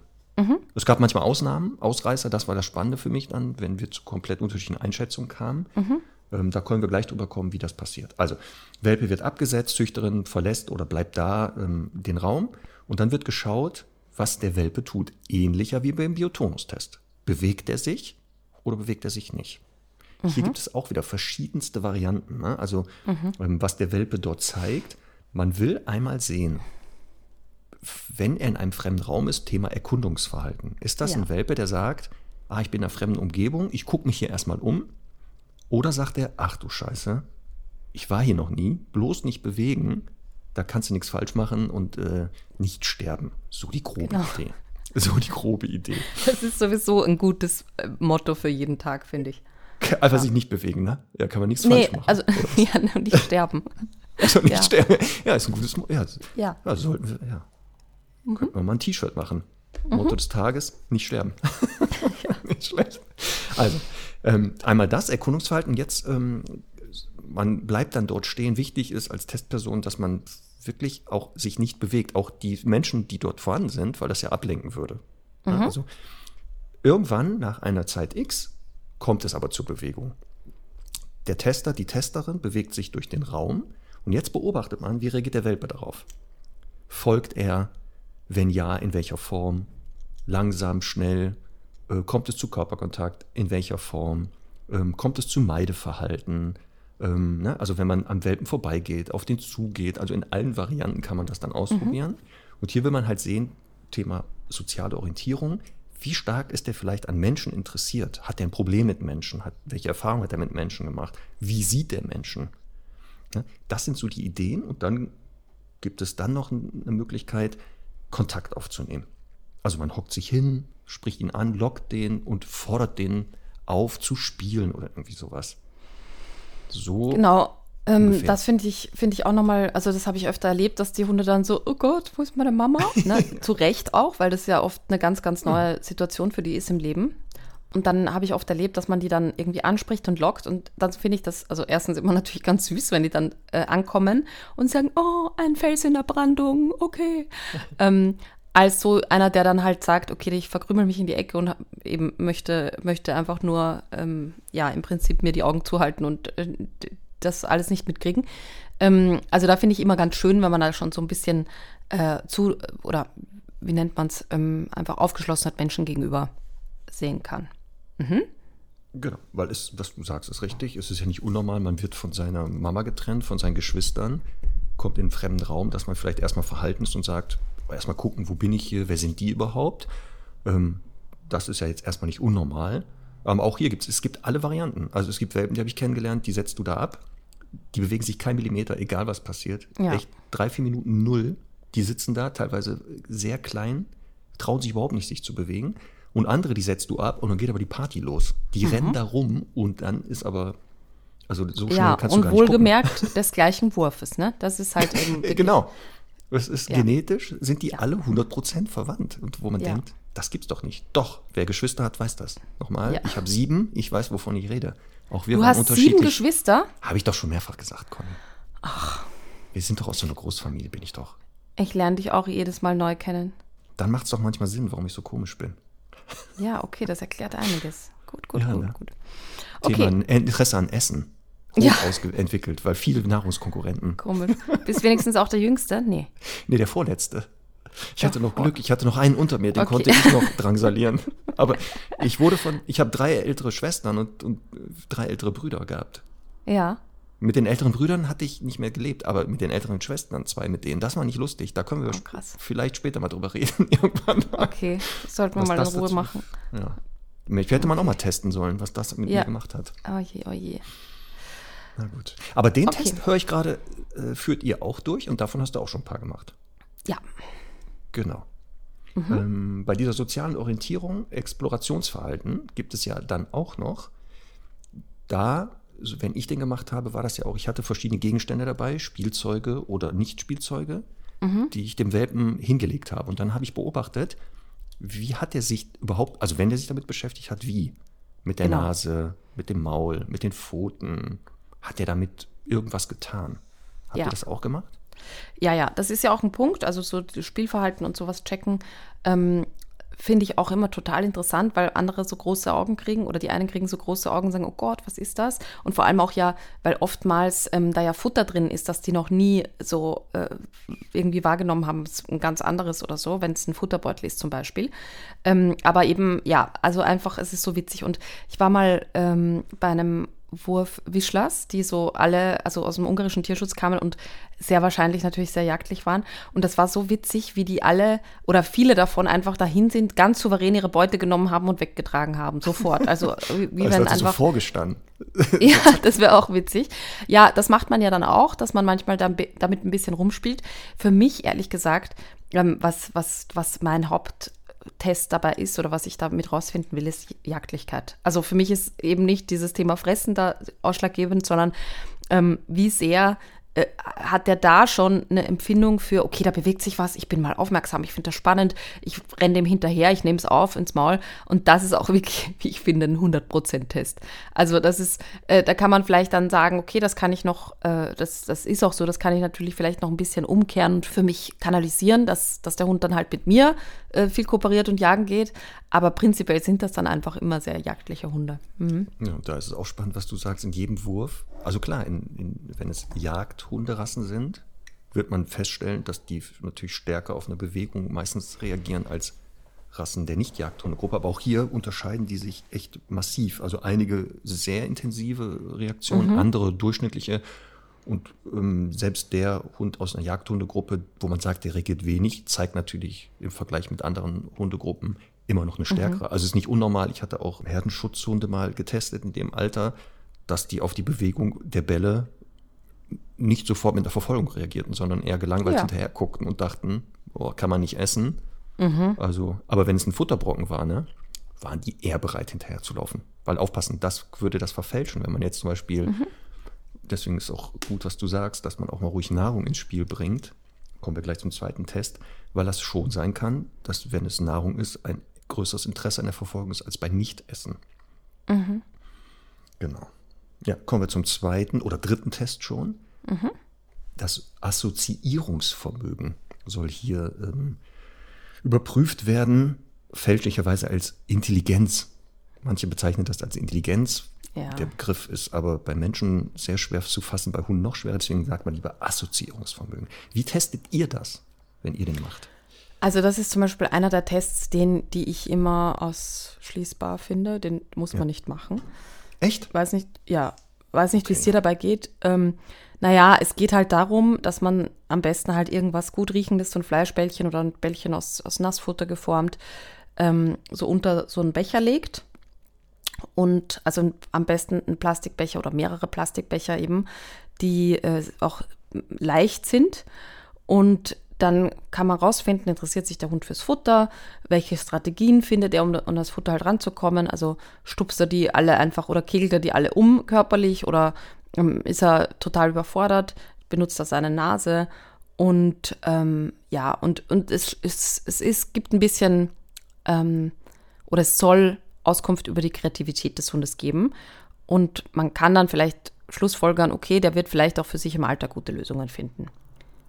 Genau, es geht um Problemlösefähigkeit. Man stellt ein ja. Problem. Und genau, meistens wird das gemacht, wie von dir beschrieben. Man kann das natürlich auch variieren, ähm, je nach Wurf oder nach dem, was man daraus will. Hauptsache, es gibt ein Problem, wo der Welpe mhm. sagt, ich muss irgendwie, wenn ich ne, daran will, irgendwas machen, das Problem lösen. Ähm, wie gesagt, hier kann das, wenn man es mit Futter macht, schon verfälschen. Falsches mhm. Futter, also es ist unattraktiv, die Welpen sind gerade gefüttert worden, ähm, der Hund hat eh wenig Interesse an Futter schon. Dann, deswegen, das muss man immer bedenken, wenn man dort die Tests macht, das könnten alles auch Gründe sein, warum der Hund vielleicht da nicht hohe Werte erreicht oder gar ja. kein Interesse zeigt. Ähm, trotzdem, wie gesagt, ist das die Idee. Ähm, also habe ich ja ähm, auch bei den Welpen, die ich getestet habe, gemacht, ähm, weil das für mich schon, weil du recht hast, vielleicht später Aussagen haben könnte für wie kreativ wird er, also mhm. wie vielleicht auch im Rahmen der Beschäftigung wie intensiv muss der beschäftigt werden, ähm, wie, in welcher Form. Also reichen gleich, also immer die gleichen Beschäftigungen oder muss mhm. ich da vielleicht mal variieren? Ne? So, so, die Idee dahinter. Ja. Dann geht es ja weiter. Bis hierhin alles tutti, alles schön, ne? War dann der Testrond, meinst du? Mhm. Ja, bis dahin mhm. war es ja alles nett und so. Also der erste Teil gut, fremder Raum und so, aber danach ein bisschen spielen, rumtollen und dann hier Probleme lösen. Da ist noch ja. alles toll. So, jetzt ja. wird es aber schon ein bisschen anders. Ja. Ähm, das klingt jetzt so dramatisch, ist es ja nicht. Also das ist zum doch, Beispiel doch, ein Test, den, den finde ich am wichtigsten. Ja. Pflegende Dominanz, meinst du das? Ein Teil davon, ja. Mhm. Zwar, ja, erzähl was, mal. Was, was soll das denn? Ja, aha, du hast den Begriff genannt. Jetzt musst du ja mal sagen, was ist denn das? Ja, also was man, äh, was man da tut, ist im Prinzip das auch, was oft die Hundeeltern oder Mutter äh, macht, nämlich den Welpen entweder am Boden oder auf dem Arm einmal so vorsichtig auf den Rücken zu drehen, also jetzt nicht irgendwie absichtlich unterwerfen, sondern ganz liebevoll vorsichtig auf den Rücken zu drehen und mal so ganz leicht festzuhalten. Also nicht zu sagen, okay, wenn der strampelt, dann äh, setze ich ihn sofort wieder runter oder lasse ihn weglaufen, sondern ähm, ich, ich schaue mal, was passiert, wenn er sozusagen da nicht freikommt. Und dann ist es, äh, das ist, finde ich, für, für mich so einer der, der, wie gesagt, ausschlaggebendsten Tests. Einerseits in Sachen, und das ist jetzt wirklich ein saublödes Wort, aber ich sage jetzt mal Unterordnungsbereitschaft, ähm, weil es eben dann Hunde gibt, die, die auf dem Rücken liegen, sagen, ach, das passt mir ganz gut, einschlafen und ganz weich sind und ganz locker sind.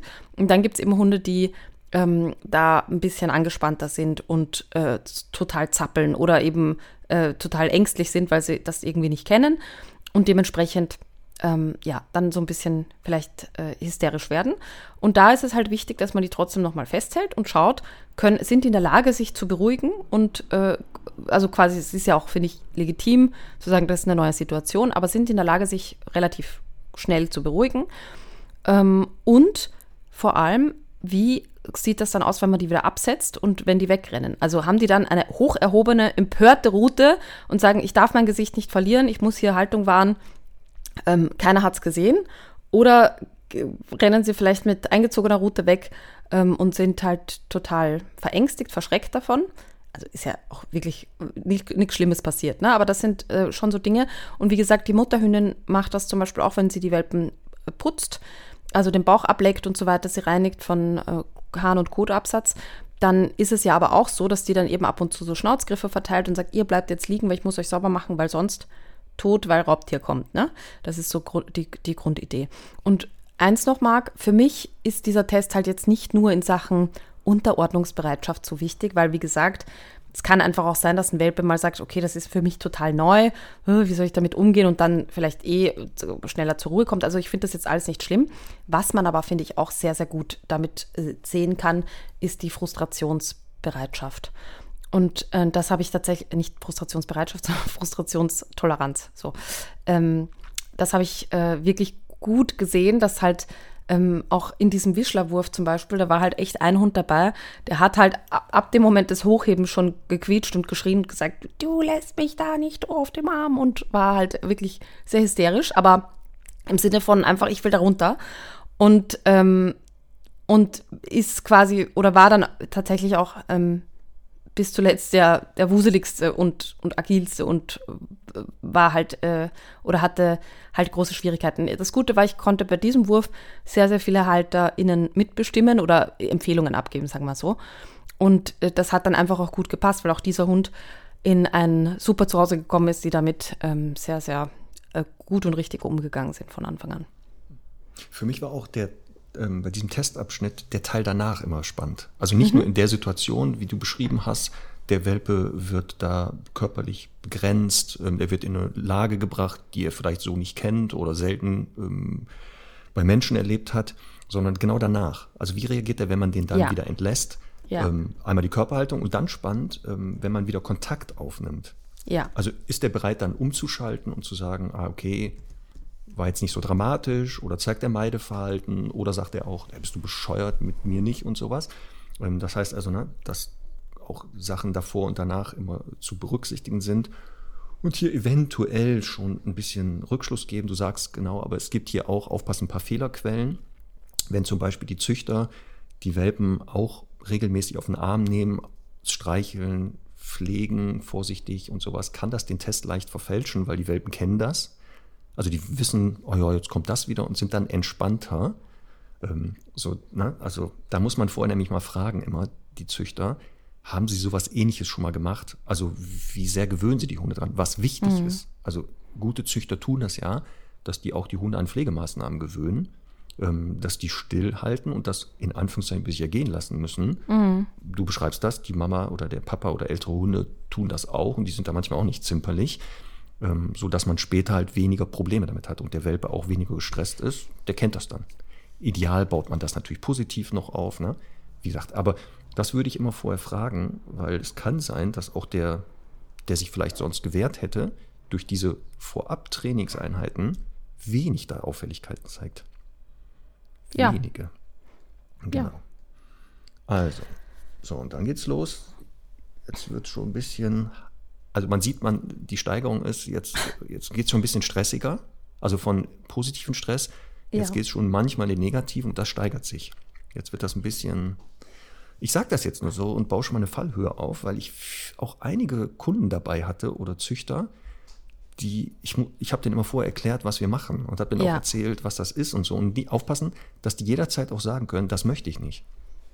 Also Na bei klar. einigen Tests, ja, gerade bei dem letzten, Fall. hatte ich viele Züchter, die gesagt haben, den machen wir aber nicht. Die haben mhm. ihre Gründe, kommen wir aber gleich zu. Aber ich, du bist schon beim letzten Test? Nee. Ich habe noch Ja, drei. genau. Wir müssen aber noch, noch, noch ein paar davor. Ja. Also äh, meinst du Schreckreflex? Genau. Ja.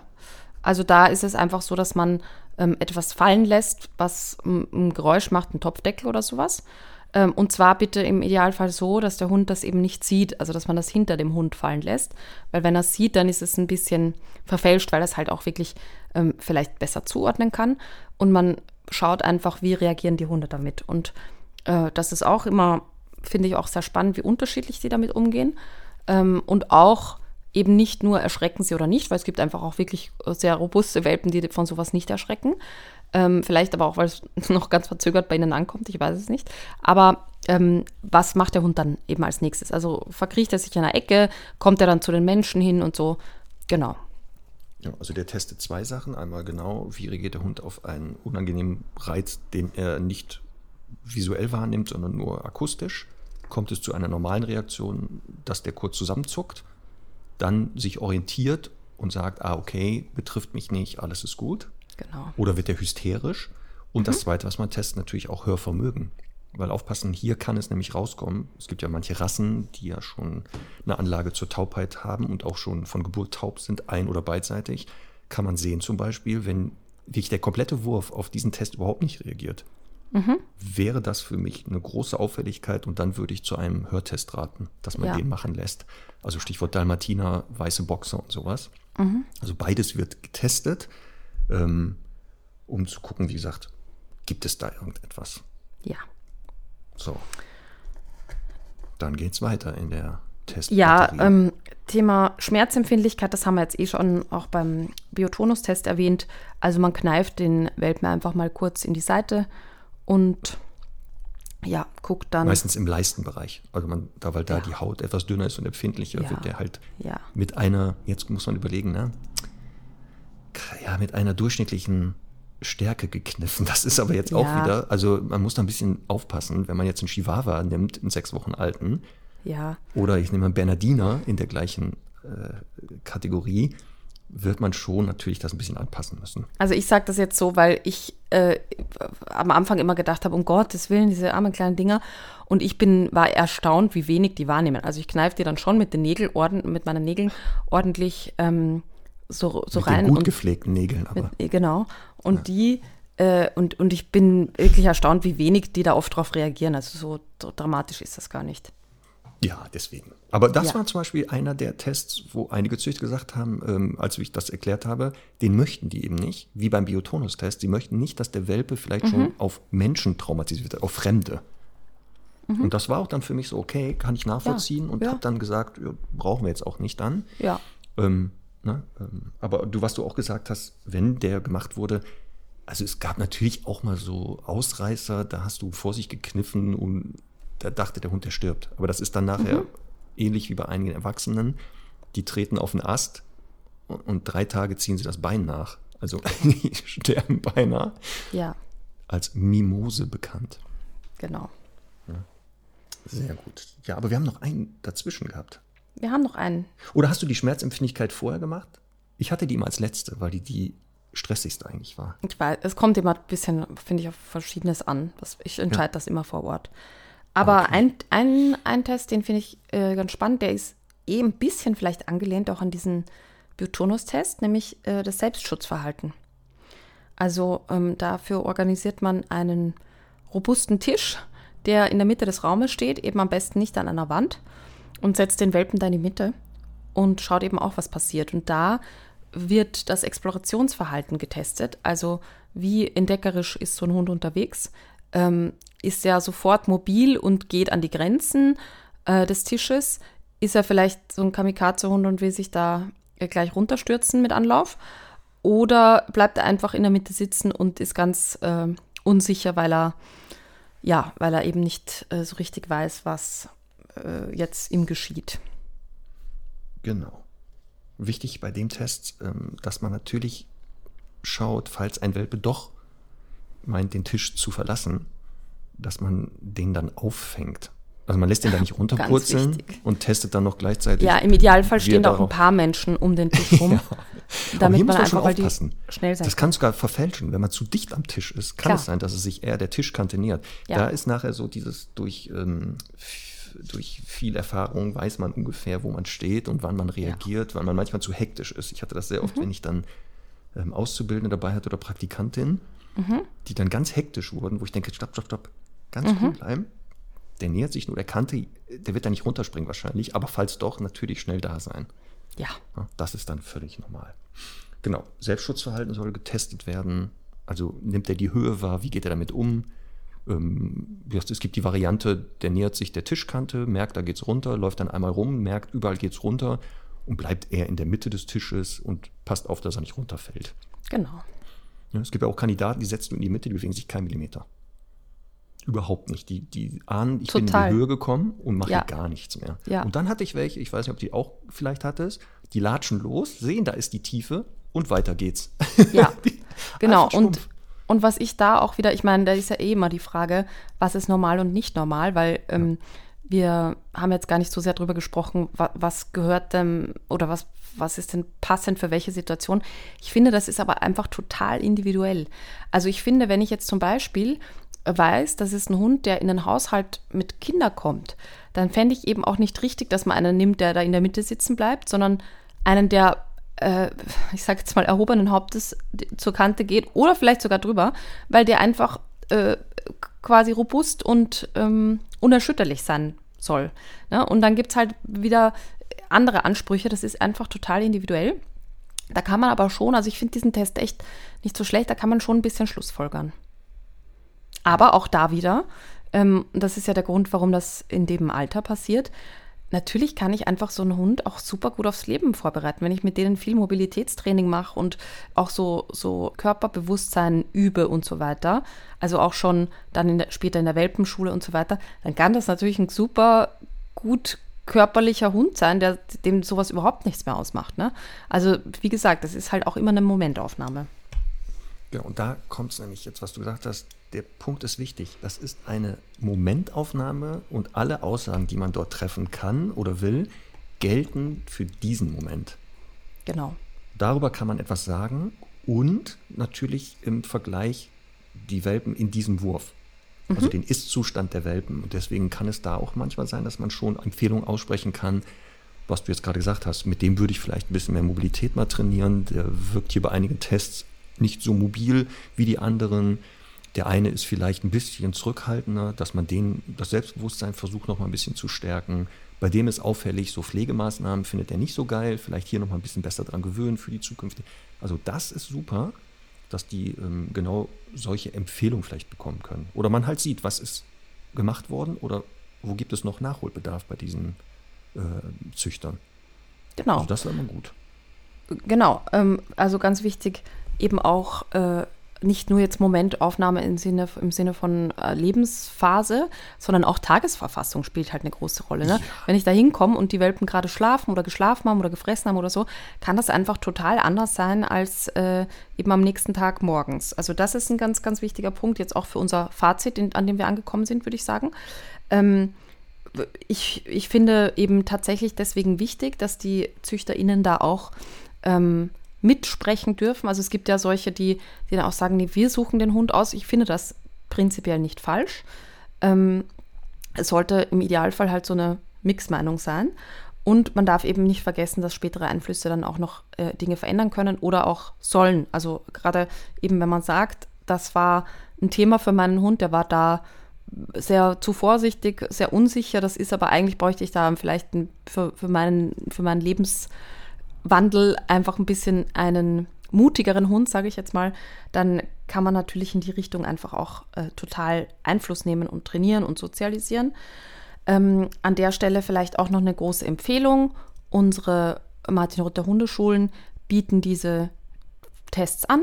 Also einfach unter martinruther.com slash Hundeschulen äh, die ähm, nächste Hundeschule in der Nähe mit der Postleitzahlensuche ausfindig machen und sich da einfach beraten lassen. Also wir kommen da wirklich mit und ähm, machen den Test vor Ort.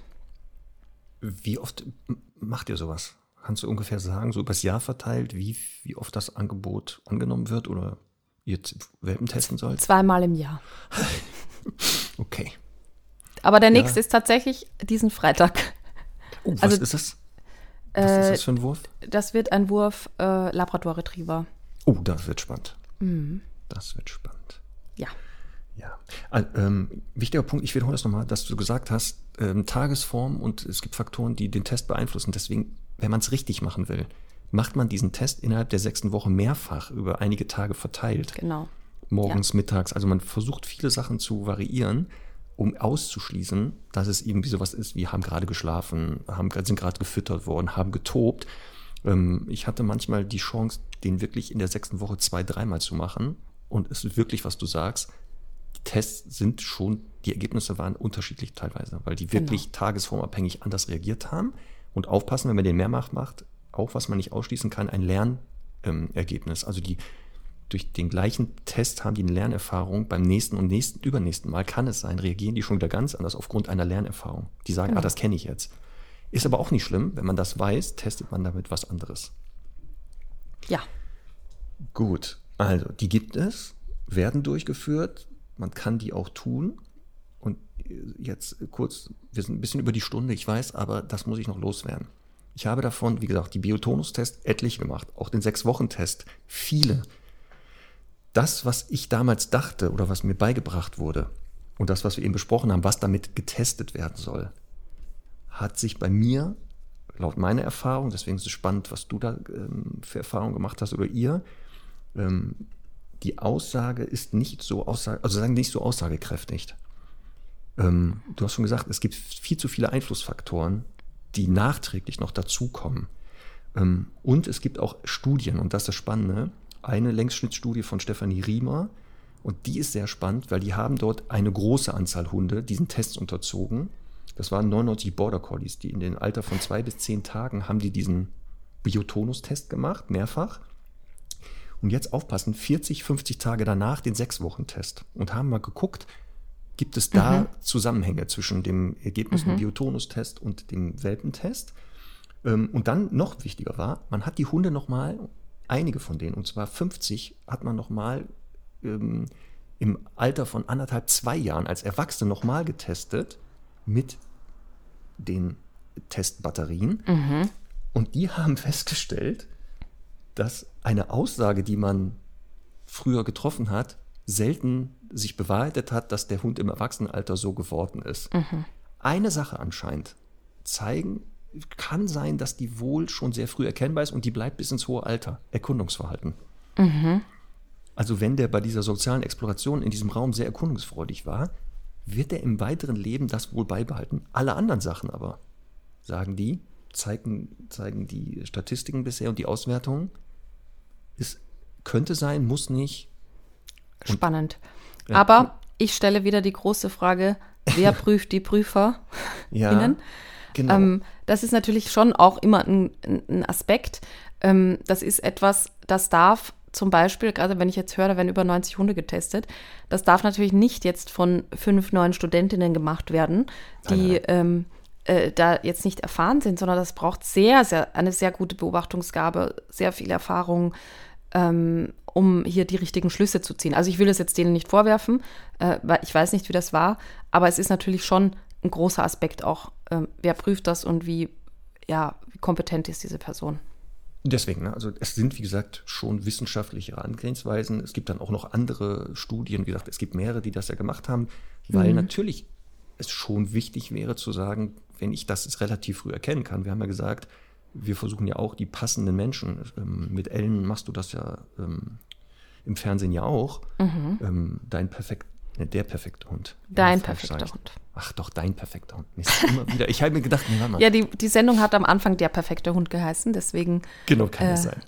deswegen ist es, äh, Genau. ja. Also wenn es solche Tests gäbe, dass man relativ früh das erkennt, wäre das ja super, weil man dann genau ähm, viel mehr Hunde und Menschen finden würde, die zusammenpassen. Dass es weniger Stress für alle Beteiligten gäbe.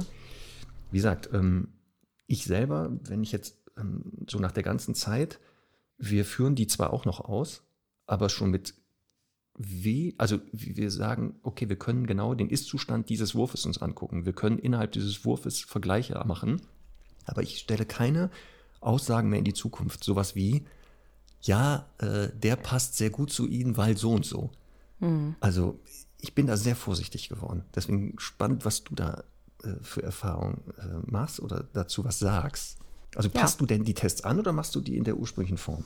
Ich passe die schon total an, Okay. ähm, weil ja auch manchmal es ja auch ein bisschen drauf ankommt, eben, da, da wünschen sich halt die, die zukünftigen HalterInnen diesen Test und dann ist irgendwie vielleicht die Züchterin nicht so begeistert davon, dann mache ich das auch anders, als wenn jetzt die Züchterin beauftragt und so. Das ist, das ist halt natürlich auch alles, da spielt sehr, sehr viel mit. Also nicht wundern, ne, falls ihr mal solch einen Test bei einer Dogs-Hundeschule macht, dass der vielleicht ein bisschen anders aufgebaut wird als das, was wir eben gezählt, erzählt haben. Das sind die ursprünglichen Tests. Ja, und auch die, auch die Räumlichkeiten manchmal. Also manchmal, äh, gerade zum Beispiel beim Erstkontakt, äh, die, diesen soziale Orientierungstest, es gibt manchmal zum Beispiel keinen Raum, der, wo der Hund noch nie war ähm, und sowas. Also das, das, das muss man immer ein bisschen anpassen. Immer situationselastisch agieren, wie wir das gelernt haben. Ne? Situationselastisch, den Begriff kannte ich noch gar nicht. Ja, Ich hoffe, der wird sich sofort in meinem Wortschatz jetzt aufnehmen. ja, der ist gut. Der ist sehr gut. Nicht flexibel, sondern situationselastisch. Irgendein. Politiker bei uns hat das, glaube ich, in den Corona-Zeiten Mhm. mal gesagt. Seitdem gibt es dieses Wort auch bei mir. Könnte man jetzt auch in den Tests benutzen. Dieser Welp ist sehr situationselastisch. Ja, genau. Sehr gut. Okay. Also dann haben, aber jetzt haben wir das Thema Welpentest abgearbeitet. Jetzt haben wir es. Also falls wir in den nächsten, in, in, in, bei Folge 300 überlegen, hatten wir das Thema Welpentest schon mal? Wir hatten es. Also wir hatten ja auf jeden Fall ein Welpe zieht ein und ich nehme an, wir haben es da angeschnitten. Aber Bestimmt. jetzt so auch am Ende weiß ich, dass wir nicht drüber geredet haben, weil so intensiv haben wir uns nie drüber unterhalten. Nee, deswegen. Ich Ja. war mir 100% sicher. Ja, ich, war auch hatte, das, sicher. ich hatte das Gespräch mit, ich glaube, ich hatte das, ich hatte das für mich schon mit dir geführt. Mhm. Dass wir das zerlegt haben, darüber geredet haben, dass ich anderer Meinung bin und so. so. Naja, vielleicht ist auch nur So geträumt. Aber auch wir sind ja es. situationselastisch. So ist Neues es. Lieblingswort, So. muss ich jetzt öfter sagen. Mag nächste Woche Hundefragestunde. Aber hallo. Wir haben wieder viele Fragen bekommen. Es geht weiter. Ja, es geht weiter. Ne? Die Liste wird abgearbeitet. Ja, da habe ich auch mir ein paar rausgesucht für dich. Da bin ich mal wieder gespannt. Conny. Ja, ja, ich freue mich auch. Da gibt es ein paar coole jetzt. Ja, sehr gut. Gut. Okay. Sonst? Ja, Überstunde? fette Überstunde. Ah ja, kann ja mal passieren. Dafür nächste Woche Punktlandung, würde ich sagen. Okay. Wer es glaubt, wird Dann bis selig. nächste Woche. Bis nächste Woche. Tschüss. Tschüss.